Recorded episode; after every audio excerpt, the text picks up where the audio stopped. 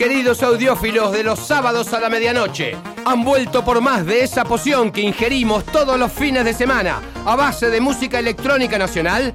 Presten atención y recibirán su dosis exacta de...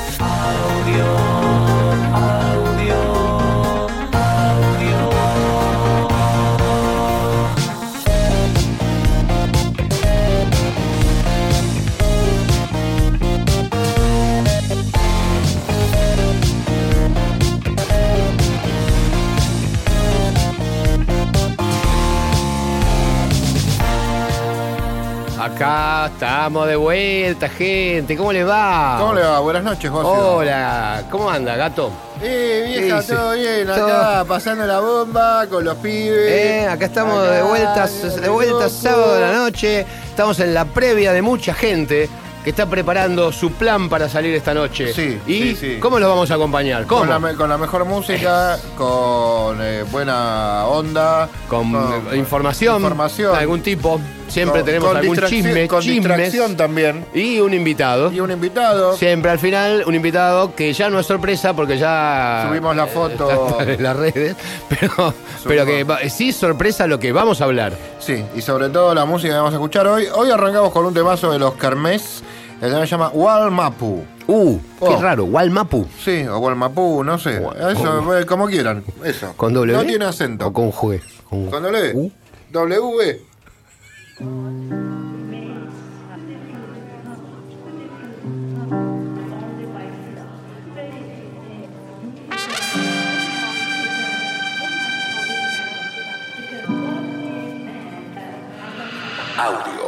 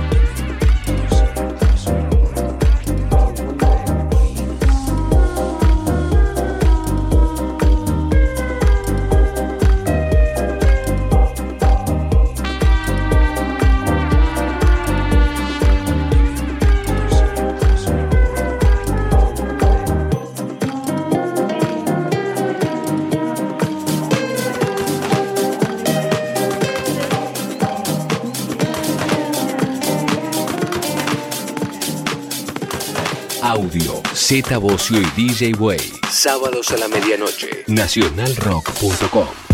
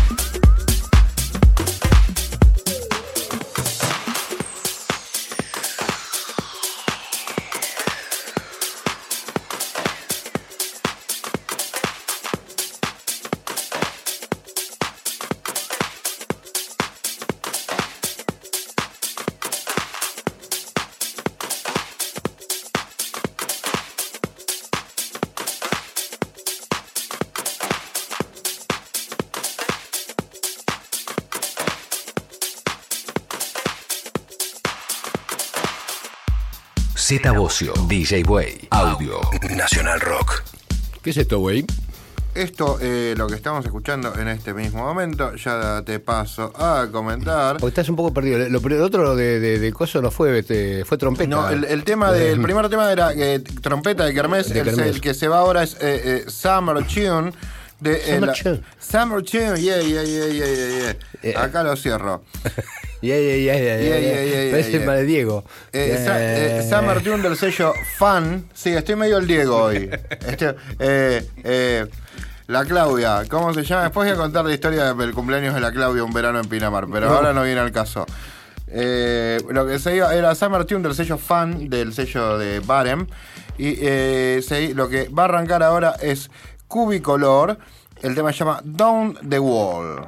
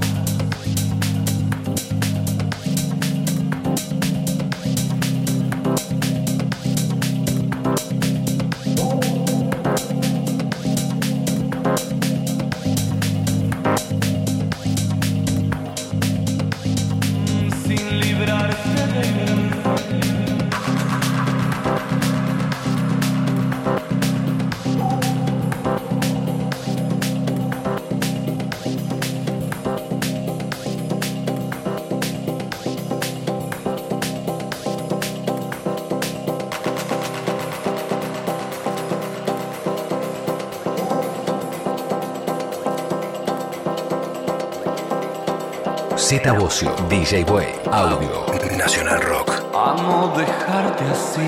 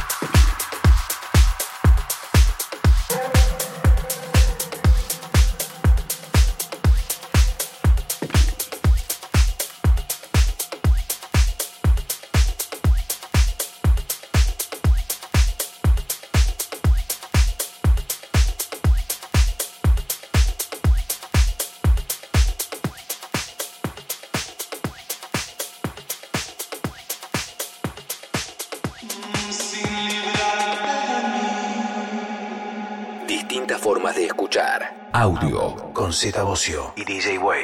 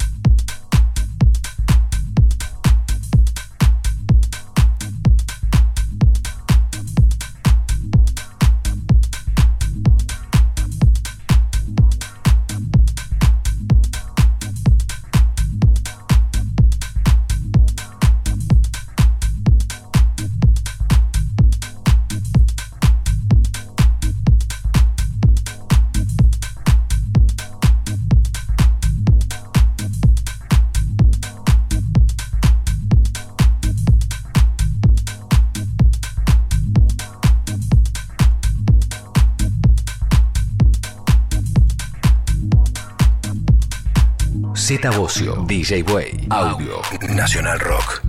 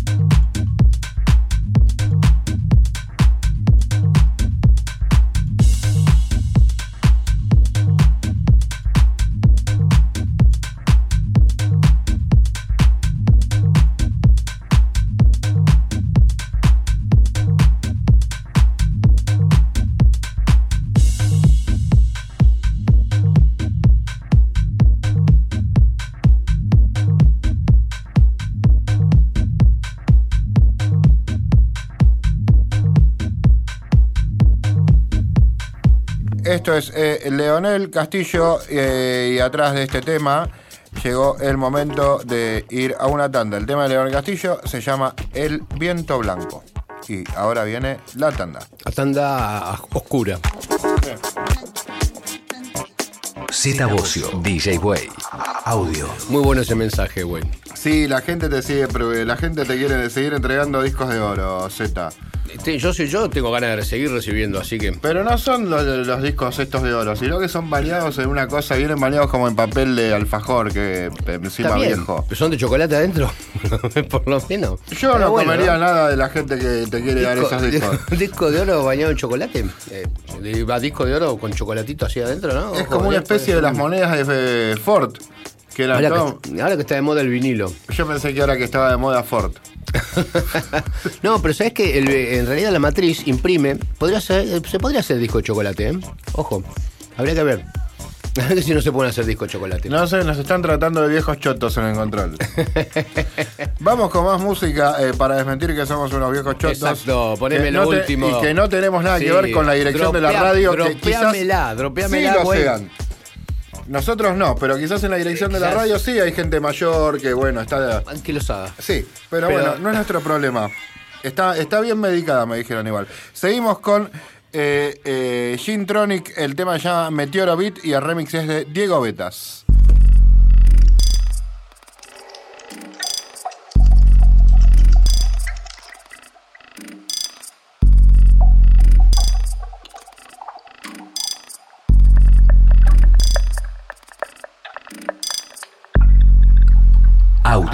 Con Z Bocio y DJ Way.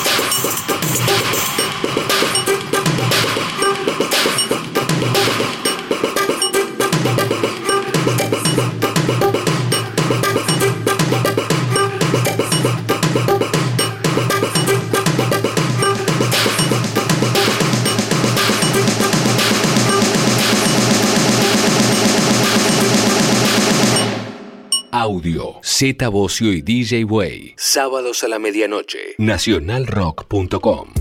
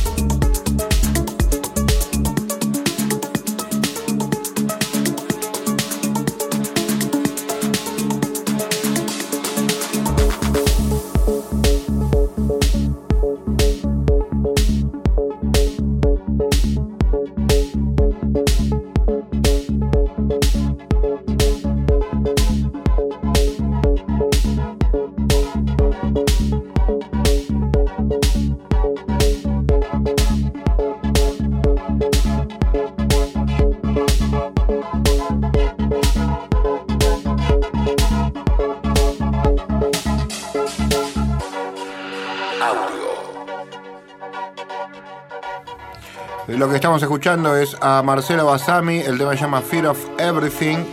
Eh, Marcelo está haciendo un carrerón.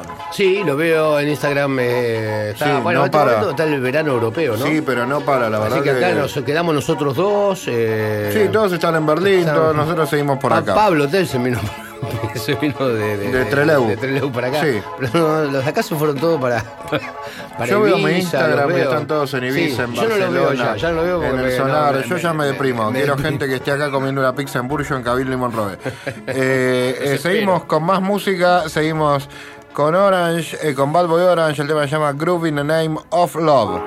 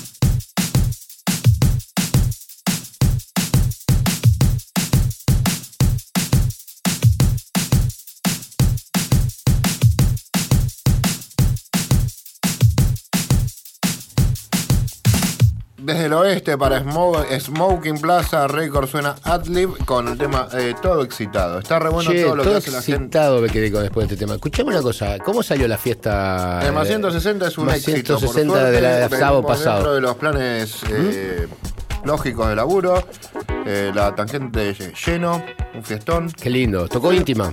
Tocó Contame alguna cosa, algún, algún chisme, algún- algo, ¿qué pasó? Está lleno de chicas que tienen eh, collares de perro. No, Sí. es la última. Sí.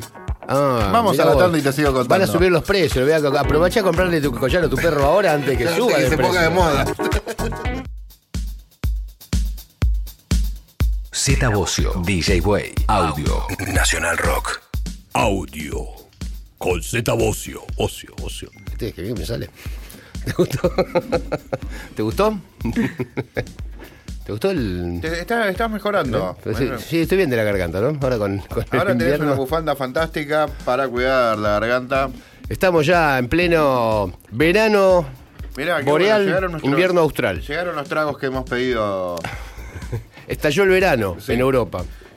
¿No? Bueno, sí, estalló el verano y va a estallar este programa de un montón de- Gracias, de, Daniela. de música y eh, con, Sigue. con el invitado. que Porque tenemos, el noche. mejor momento del programa, cuando tenemos a una persona que nos viene a visitar en vivo a contarnos sus experiencias. Hoy, Y hoy el, el señor tiene muchas. Hoy y si hay algo que tiene el invitado es experiencias, bienvenido Tommy Jacobs a eh, Tommy Jacobs, generoso. Audio. Un montón las recuerdo todavía. Y- algunas, algunas son imborrables. pero hay un montón. Y sí, otras, hay se, imborrables. otras se- otros se han borrado. che, bienvenido, ¿eh? Claro, eso sos de, lo, de, de- de la camada número 2 o 3, quizás de DJs. Yo creo que número 3, ¿no? Número si tres. contamos La primera sería Ponle Zika, la segunda. eh, Roca, Cid, Cataño, Hernán, Carla. Carla, Trincado y el Nosotros, va, nosotros venimos en la tercera. Y nosotros como que nos colgamos porque crecimos escuchando y influenciado, ¿no? En esa época que uno, Vos siempre consumiste música antes de ser DJ igual, ¿no? mucho antes, porque yo Que sos coleccionista desde... Vos sos coleccionista de varias cosas. Yo soy, eh, creo que vos también, voy de Sí. esos chicos que en, al fin de la primaria se volcaron al, al heavy metal.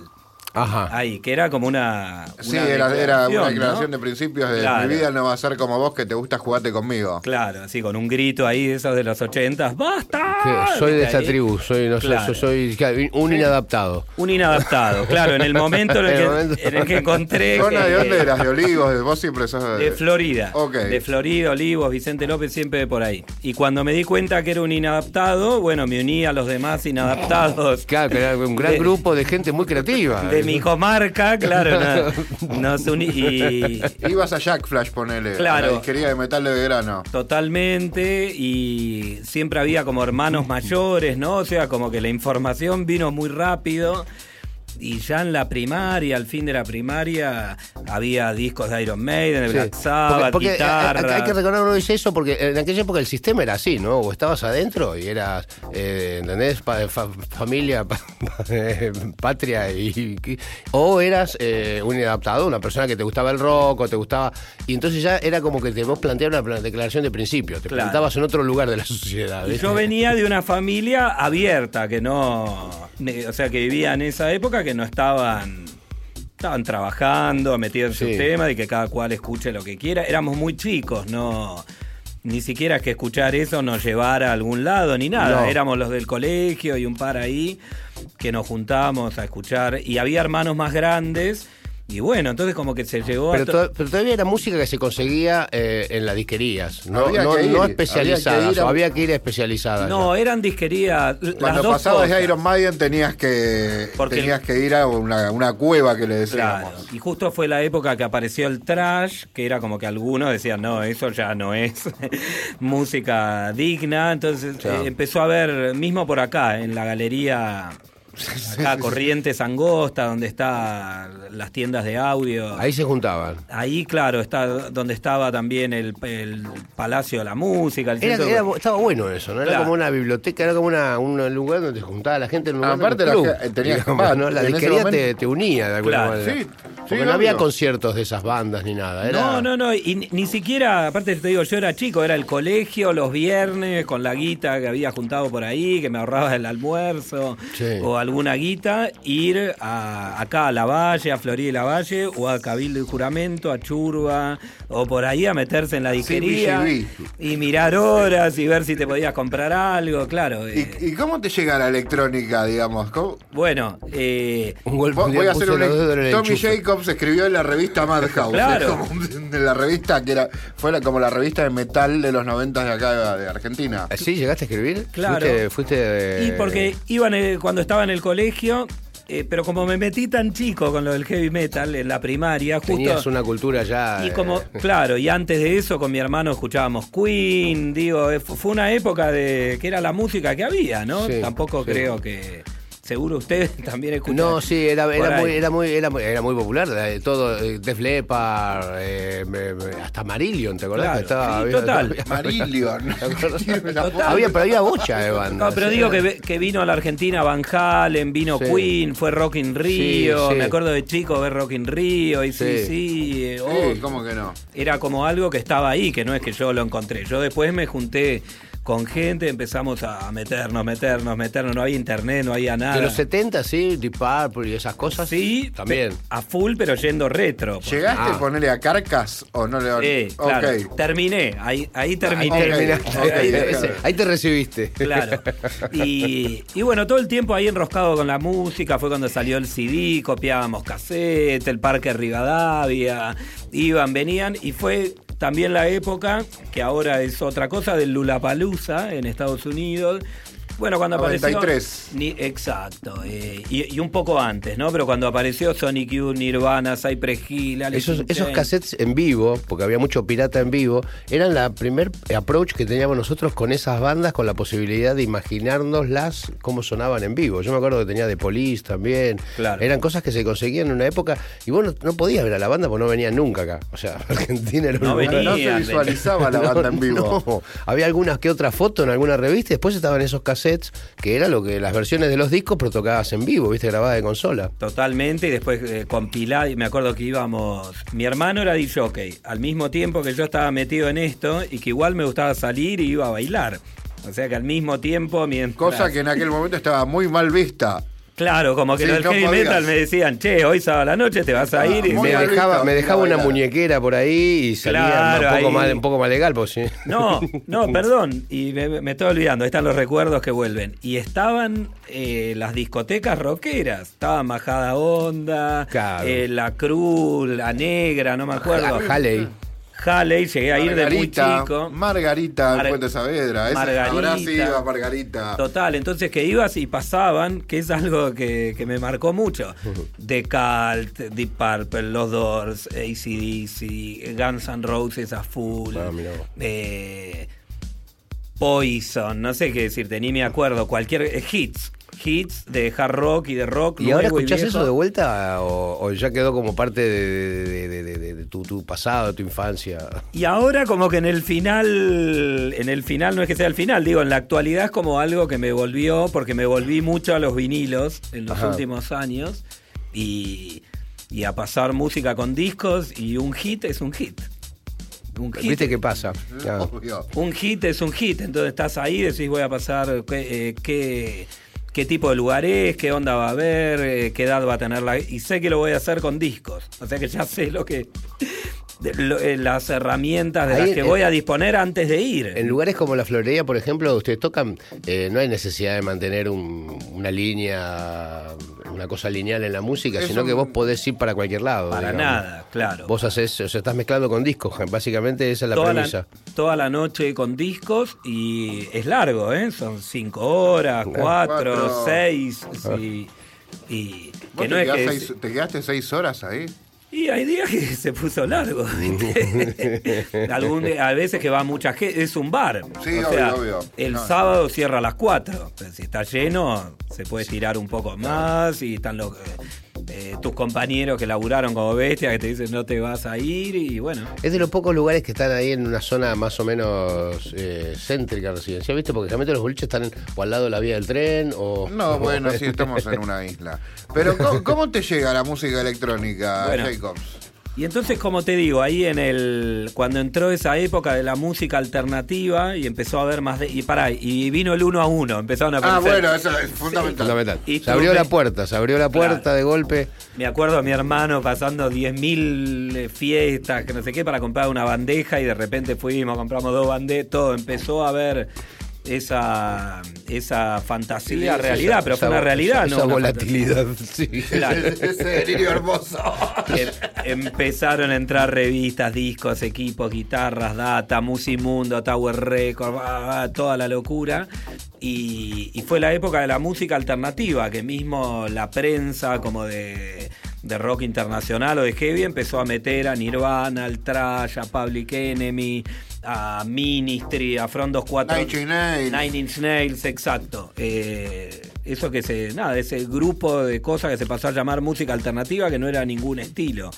Bueno, y justo esa fue la época que yo terminé el colegio, que también empezó a haber eh, bandas de toda la escena sónica, ¿no? Como le dijeron acá en Argentina.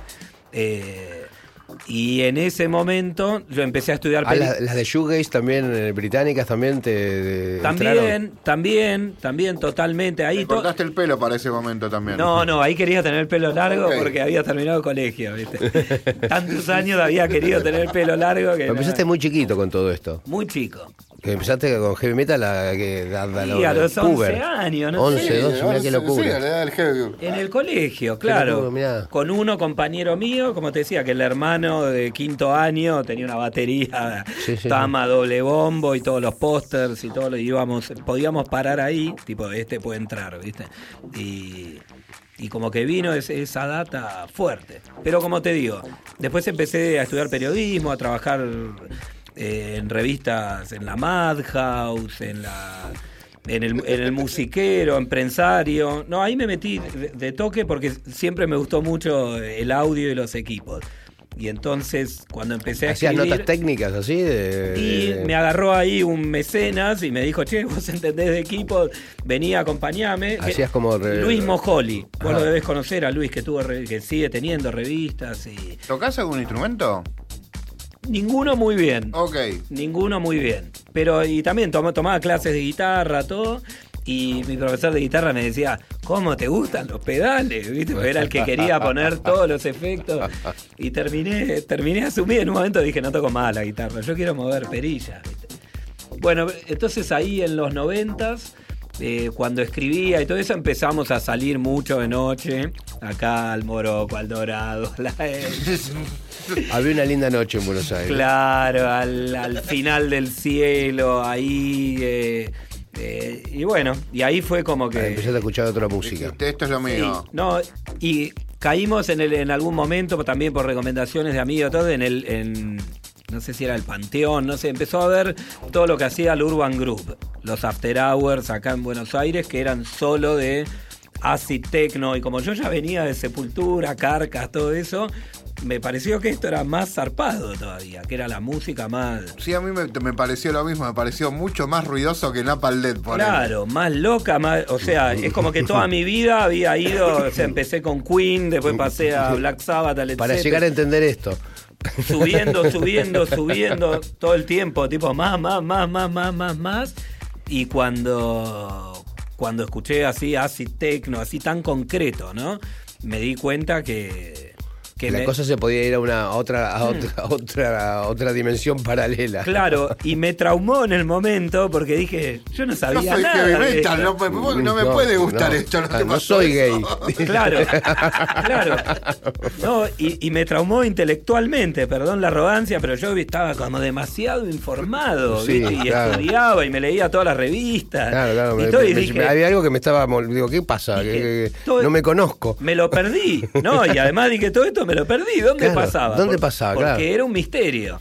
era el verdadero underground, era algo que no, no estaba ni promocionado, ni había fans, ni nada, era una tribu. Fue una epifanía, así como un descubrimiento. Totalmente. Que cambió completamente la, Tot- la- la- la percepción, digamos. Totalmente. Quizás la búsqueda de información en aquel momento. ¿Ahí decidiste ser DJ o.? No, después eh, terminó siendo algo natural porque como mi hermano era DJ, había equipos en casa y nosotros escuchábamos discos de Pink Floyd o lo que sea, pero había dos bandejas y un Numark. O sea Claro, que entonces- te- estábamos- era un montón de. eh, era un Sí. paso bastante adelantado. ¿viste? Tenías para practicar, tenías para ejercitar ahí en tu casa Claro, con, como, con los vinilos. Claro, como, como que vos cuando eras chico hubieras dicho quiero tocar el bajo y tu hermano te diga acá hay un ampe Acá y un presidio.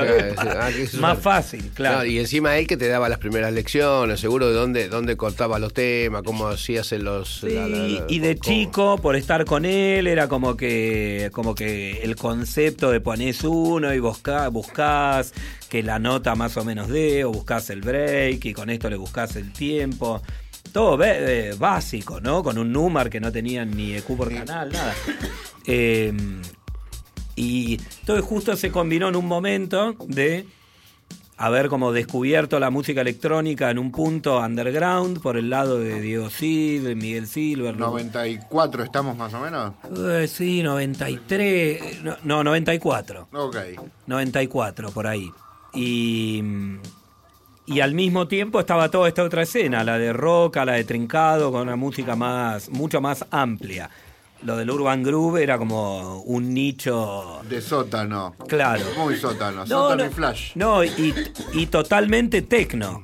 No había voces, no había violines, no había sampleo de música disco, no había nada. Era tecno, era 99, 303, un par de sintes y, y el que sigue siendo el tecno hoy en día, unos reverbs, unos delays y la búsqueda de, de generar ahí como una experiencia mecánica eh, o digital Sí, mecánica. mecánica de música, no, no de notas ni compuesta con instrumentos. Son- sonidos, ambientes, espacios, dimensiones. todo frecuencias, secuencias, Claro. eh, sincronías. Es un viaje que va por ese lado, paleta de colores, viste, pero no, no, no, no tiene que ver con sonidos concretos. Total, sumado a que era música mezclada y concebida para mezclar, que siempre que mezclas un disco con otro, terminás generando algo que a veces es más que las dos cosas, no sé, algo nuevo y, y en ese momento no había ni, ni compacteras, ni sync, ni nada, era un, era un trabajo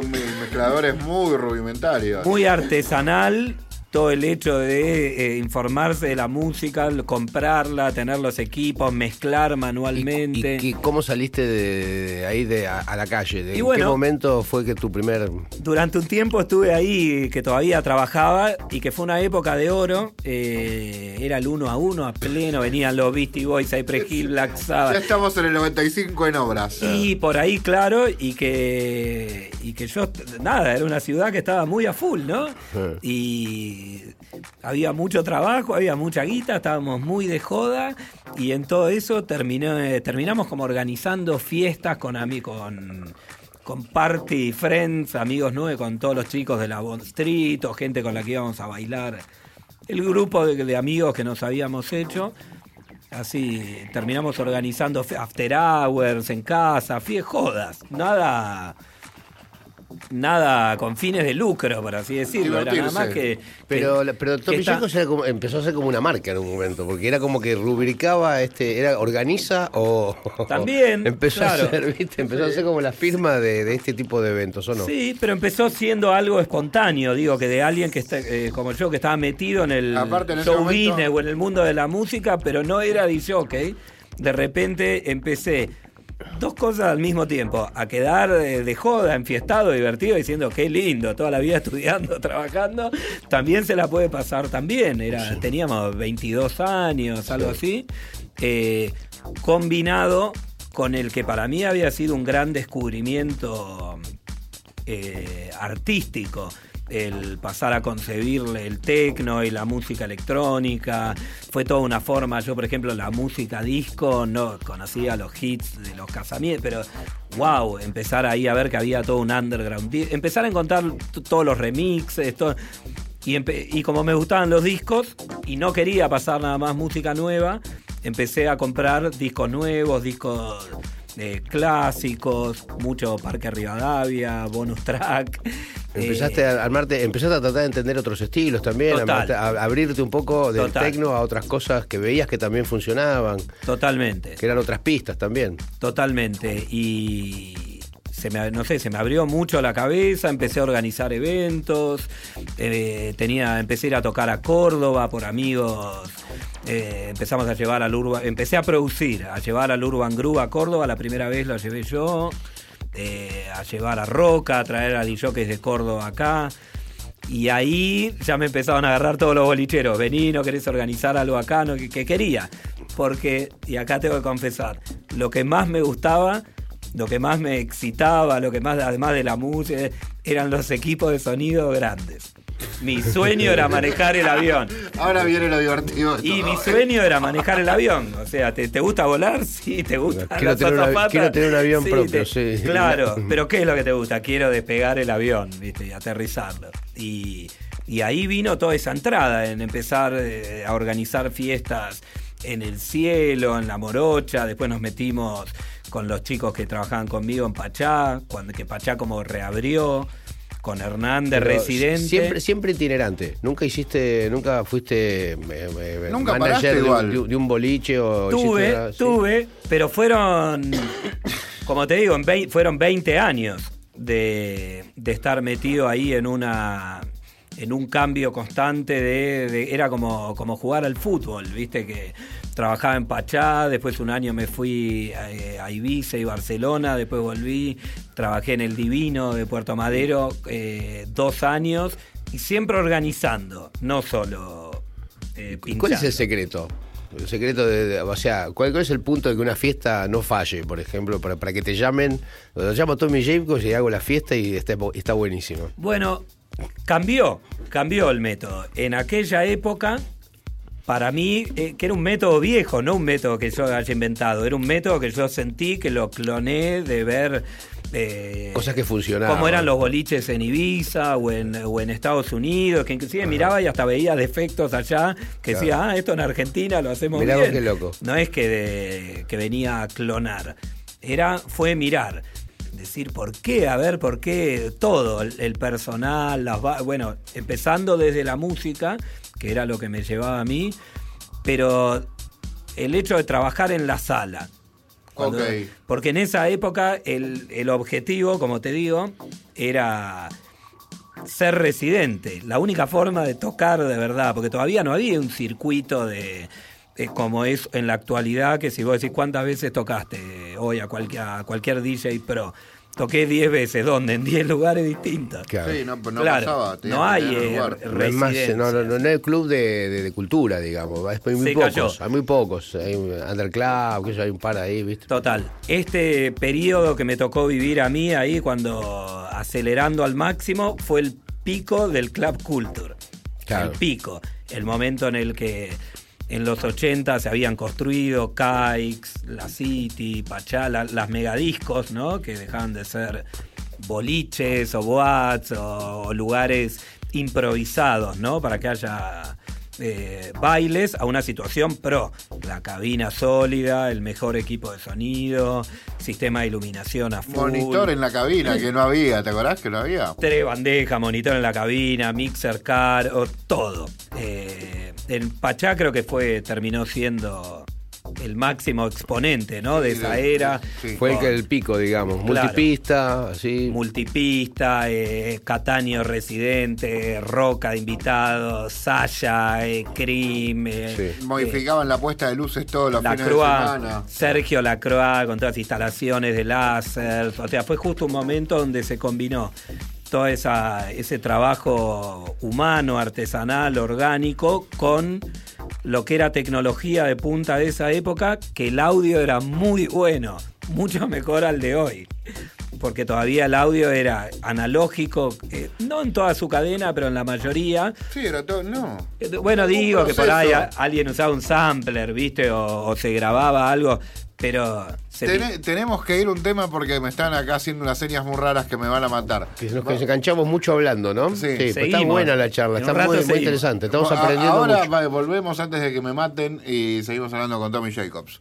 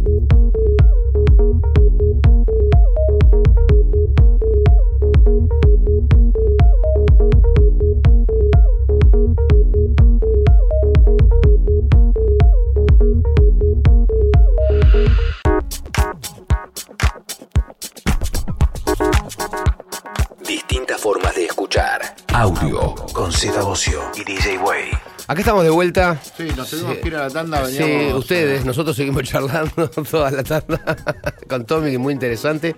Este, hablábamos un poco de, de, bueno, de la evolución esta del audio de ahora, cómo la psicoacústica y cómo, cómo funcionan distintos los equipos, ¿no? Total, en esa época, eh, como te digo, eh, fue como el momento máximo en los noventas del audio análogo. El audio análogo que venía desde que se inventó, por simplificar, ¿no? El disco de vinilo, estéreo, el transistor, eh, to- todo ese Sí, tipo sí, de tecnología sin nada digital involucrado. Y a fi- creo que en el 78 aparecen los 12 pulgadas. Los, el formato de disco LP, pero con un solo tema, el, Por lado, el Maxi. el maxi, claro, que es eh, que el primero es un sal soul. Que es como Que casi el mejor, Nick- la mejor calidad de disco, digamos. La manda a Nicky Ciano eso. Es un sal soul, Sí, no sí. me acuerdo si First Choice o algo así, una, un, un edit, porque claro, en esa época los tipos del, del- de los boliches de New York, que era la ciudad de- de avanzada en, en este tema, empiezan a agarrar los temas de música disco y a extenderlos. Eh, con trucos de cinta, agarraban y hacían unos loops de batería, volvían a copiar todo un trabajo artesanal recontra Sí, complicado. sí, porque en esa época nosotros hicimos, intentamos hacer loops también con, en la época de Soda, en los 80, y, y lo tenías que hacer en una cinta. Era un bardo. Con un lápiz, viste, que lo Claro. tenía que tener así, la cinta salía y volvía a entrar y... Total, un, ba- un bardo total, entonces estaban estos tipos que hacían eso y lo regrababan en una cinta, lo volvían a juntar y eh, hacían en la era anterior al sampler estos extended versions, que eh, versiones extendidas que originalmente solo las podías pasar con, el- con un eh, grabador de con un player de cinta abierta, con un grabador de cinta abierta. Y ahí fue que se conceptualizó el hecho de, no, tenemos que hacer un disco que pueda entrar un tema de 7 minutos a 45 RPM que tiene más brillo. En un solo lado para toda la cultura de los DJs, que era algo que se puso muy de moda a partir del 70, en la segunda mitad de los 70 y no cortó nunca. Al contrario, sigue, cre- sigue creciendo, pero cambió el, el rol que tenía, porque en esa época al principio era algo muy underground, después en- a fines de los 80 se volvió algo Claro, el- muy el- grande, el, ¿no? el- disco long play de muchos temas se creó allá por los 50 como una, una especie de, de gran invento para las discográficas para poder poner una colección de temas, ¿viste? Adentro, porque el tema era que vos pones un disco, había que cambiarlo, poner otro, y Claro. era así. antes era así.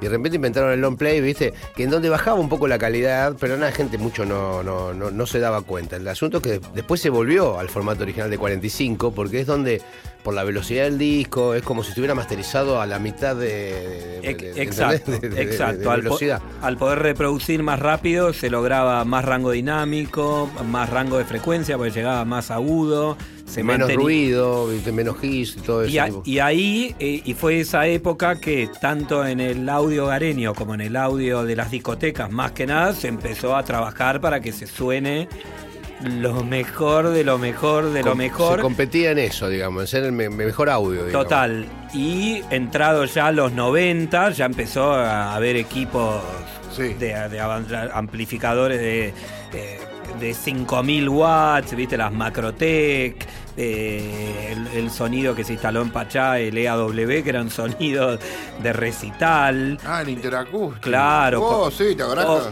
todo con- pero todo analógico. Nosotros empezamos a tocar con Soda eh, en el 82, 83. eh, con los primeros sistemas que alquilábamos y eran para, para los pubs, y eran full range.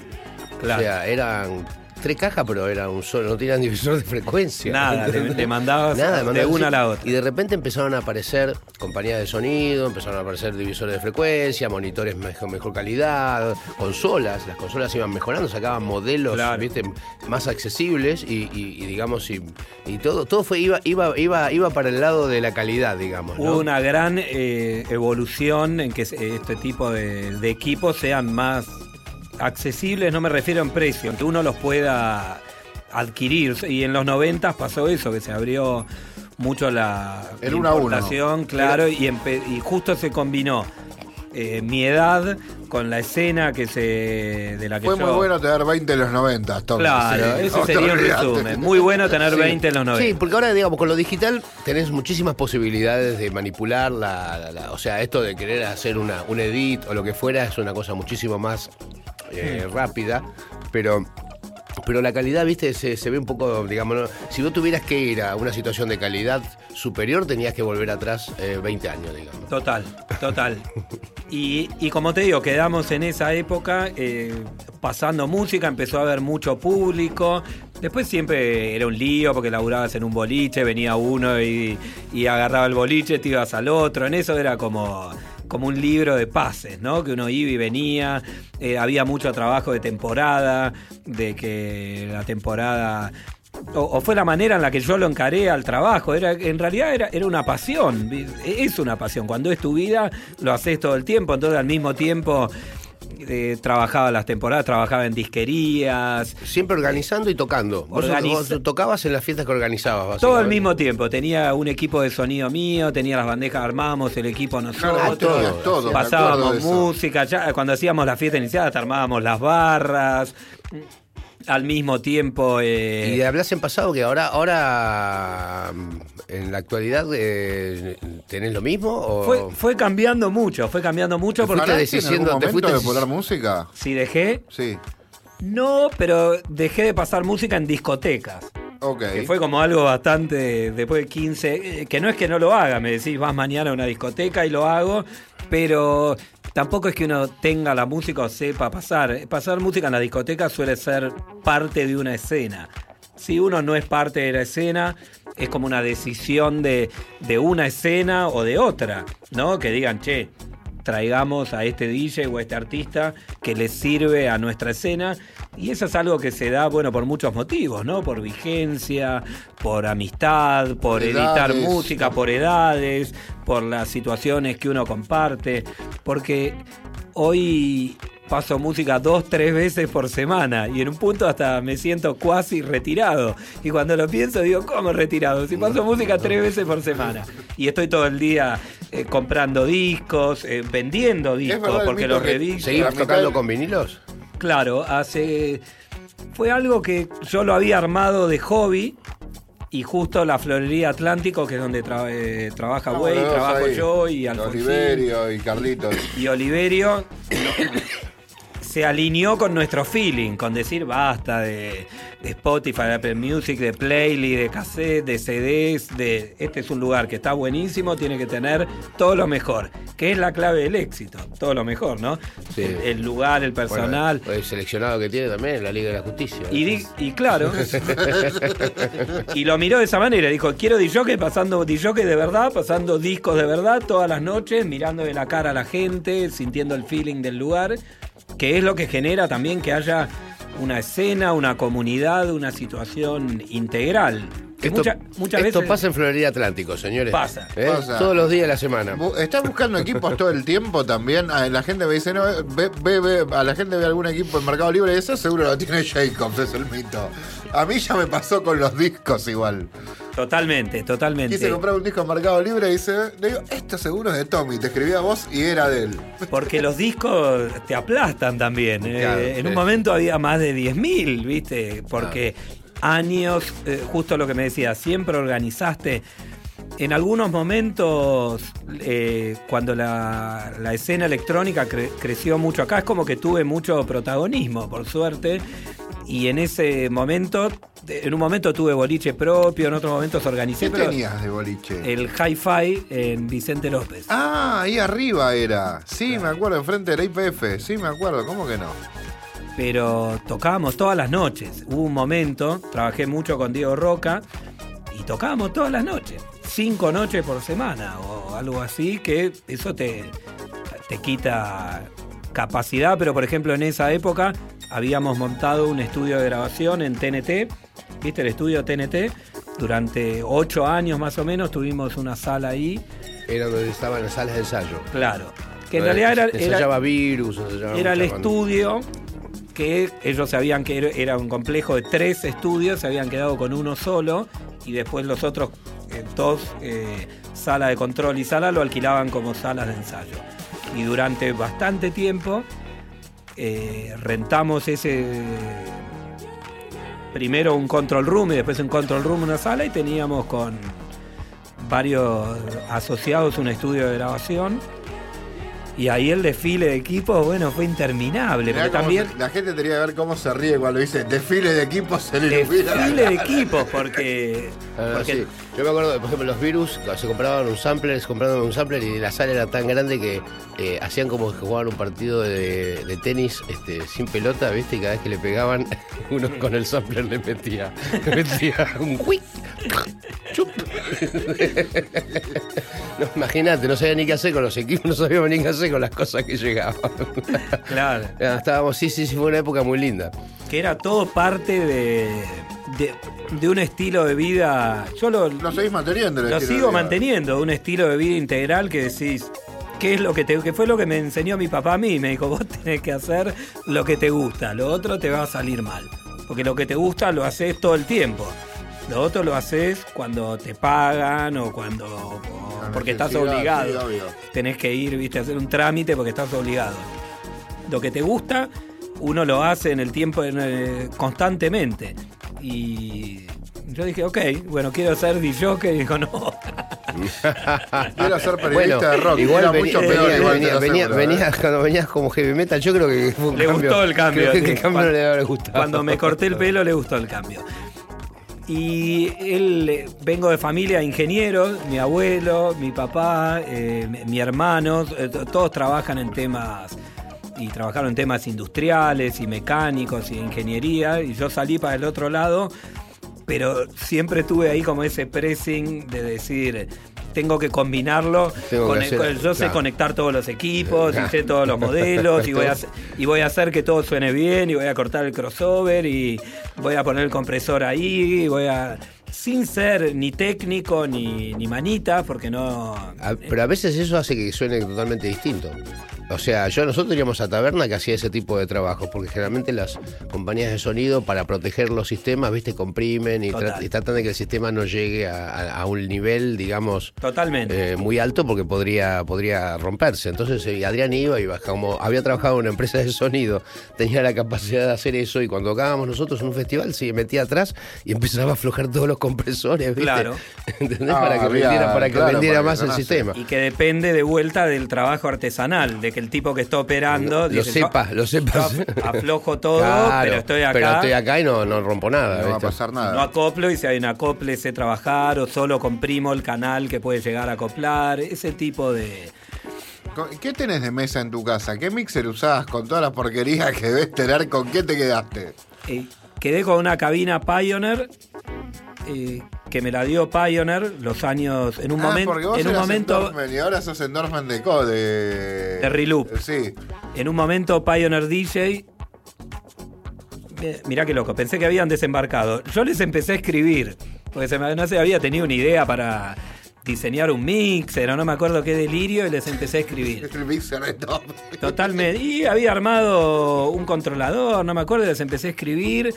Y, cuestión que quedé en contacto con alguien de Japón, por decirlo de alguna manera. me presentaste un japonés de Pioneer una Sí. vez. Y ellos empezaron a, ve- a venir a la Argentina Con con. Ultra me presentaste Claro, un japonés de por- Pioneer. ¿te claro, sí, totalmente. Empezaron a venir a la Argentina con ideas de, de establecerse y de tener. eh, Pioneer no tenía oficina en Argentina. Y a través de. También, siempre ahí por el tema de los equipos me llamaron para hacer unos demos de Numark. Y al, al que traía Numark le digo, tenés que tener Pioneer, contactó. Y bueno, se generó ese vínculo. Y la marca vino, no por mí, yo justo también. Vamos, no seas modesto. No, boludo, no, no, porque yo no, era, era un DJ que estaba ahí alrededor. Era Pioneer que vino con los televisores, con todo. Sí, cayó. Pero eh, cuando vinieron me llamaron y me dijeron que, que bueno, que les, inte- les interesaba Llegaste una vez a Pioneer. eh, eh, bien. estar dentro de, de la escena argentina y que esto, esto es el lado bueno, después te cuento el, final. Y que les interesaba mucho colaborar con la escena, meterse, participar y que todo el presupuesto que tenían lo querían usar en el lado de jockey, no en car audio ni en teles, que en realidad eran lo que más vendían. Y dije, ¡Wuhu! Así que bueno, empezamos a estar ahí en el Ultra y en el Mandarin Park y hacer ah, presentaciones de productos de Córdoba, en las provincias, acá en Buenos Aires, algunos eventos en general. Y Para a te- tratar de instalar la marca, obvio. Totalmente, de, de que la gente sepa que la marca estaba en Argentina y que se podía, de que cualquiera que tuviera un interrogador, por más que no éramos los distribuidores, era solo la representación de la marca, eh, a participar, ¿no? Eh, eh, Sí, dire- directo con la gente. Pero después Pioneer vendió Pioneer. Ok. A nivel mundial, cambió a nivel ¿Quién se la corporativo. quedó? Se lo quedó un, un fondo de inversión que tiene como 500 empresas que se llama KKR, KKR. Pioneer quedó involucrado en la fabricación y en el diseño, pero no son más los dueños. O sea, Pioneer DJ of America es una empresa. Igual en hardware, digamos, es- son los líderes, no hay, no tienen Son los no- líderes. quedaron- no le quedó competencia.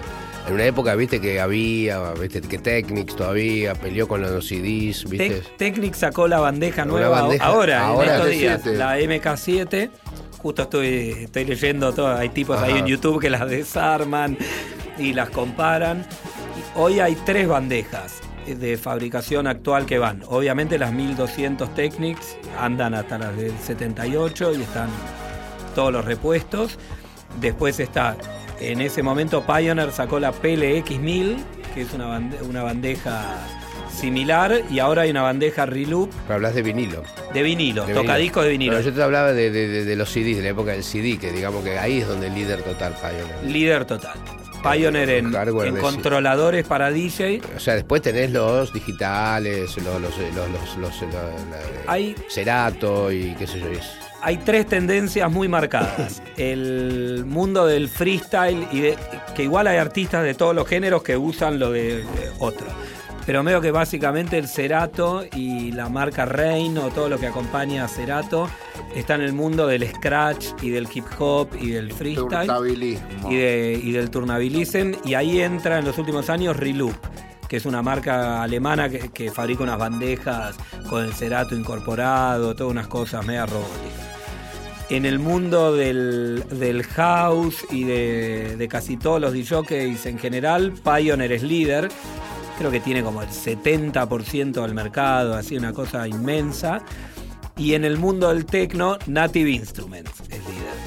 Porque todos los DJs de techno, la mayoría y- se han pasado al, al tractor de cuatro canales. Cuatro canales, bueno, porque- todos los tractors tienen Sí, cuatro, pero tienen el sistema de tocar siempre con el mismo loop para obtener una cosa lineal del sonido. entonces, y generalmente los que usan ese equipo usan mixers Allen and Heat que son analógicos. Claro. Entonces se da la combinación de trabajar audio Ah, digital, mirá, ahí está la. el- pero poder eh, quemarlo o sacarle distorsión analógica antes de, de ir a. El secreto, al- Allen and es analógico entonces. Ese es el secreto por qué la gente usa ese mezclador. Total. Y tiene un truco que es que tiene, que es raro, es como una- un híbrido entre una consola de sonidista y una de DJ, porque tiene canales estéreo de tocadisco, de fono, de línea, compactera, pero con envíos de efecto por canal. Entonces vos le podés Por- por conectar. efectos ex- externos. Claro. Ah, el set eh, actual que muchos DJs usan es el, el delay voz más moderno, el DD7, es estéreo y tiene tap. Tiene tap y lo tapeás Claro. vos para Entonces ponerlo. lo tapeás Porque y lo decía, ten- ¿cómo, ¿cómo lo sinqueás? Porque no hay nada que te lo Claro, tiene tap. Entonces podés estar pasando música que no hay que buscar el tempo porque estás con el tractor, con cuatro Igual- canales. Igual, igual hoy hay detectores de tempo. sí, yo creo que, que- que en cualquier momento no hace falta ni tapear. En cualquier parece. momento no hace falta. ni tapear. Así que el- la cultura DJ salió para muchos lugares, ¿no? Hay uno con una computadora con cuatro canales, con un mixer, con envíos, otros pasando eh, con vinilos, como estamos trabajando. Nosotros- Hay, hay tipos que te mezclan con el. Bueno, Troca te mezcla con el live. eh, Abierto. con- abierto. Total, total. Que decís, ¿cómo lo hace? ¿Cómo ¿Cómo, lo cómo no se equivoca? ¿Cómo lo pensó? ¿Cómo no se equivoca? Vamos a escuchar un tema y Dale. después seguimos hablando con el señor Jacobs acá en audio. Vamos a escuchar a. ¿Qué les parece? ¿Ponemos un tema de troca? Sí, dale. Vamos a escuchar un tema de Mariano Vamos, Troca, Mariano. dale.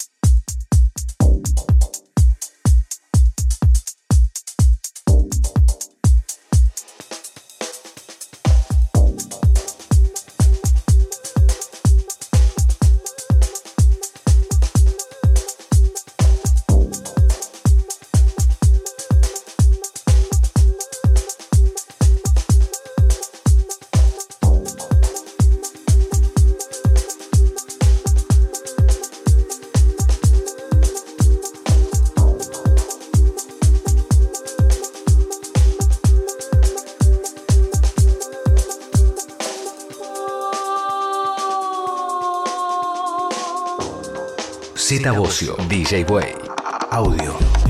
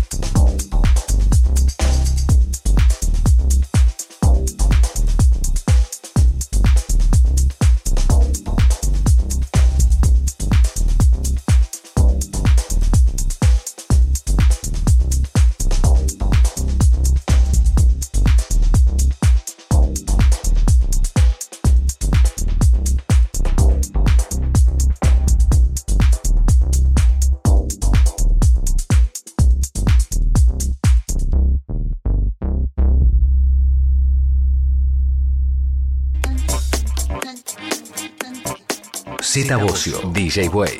Audio. Tenemos acá una discusión, Pero- estábamos... eh, Vengan de a uno. También pongo música sin tocar el plato. Vengan de a uno. A- abro en una y al aire si quieren. Vengan. Seguimos acá. sí, lo, habrá- lo habrás hecho. Eso es actitud, eso es actitud. Seguimos acá con Toby Jacobs.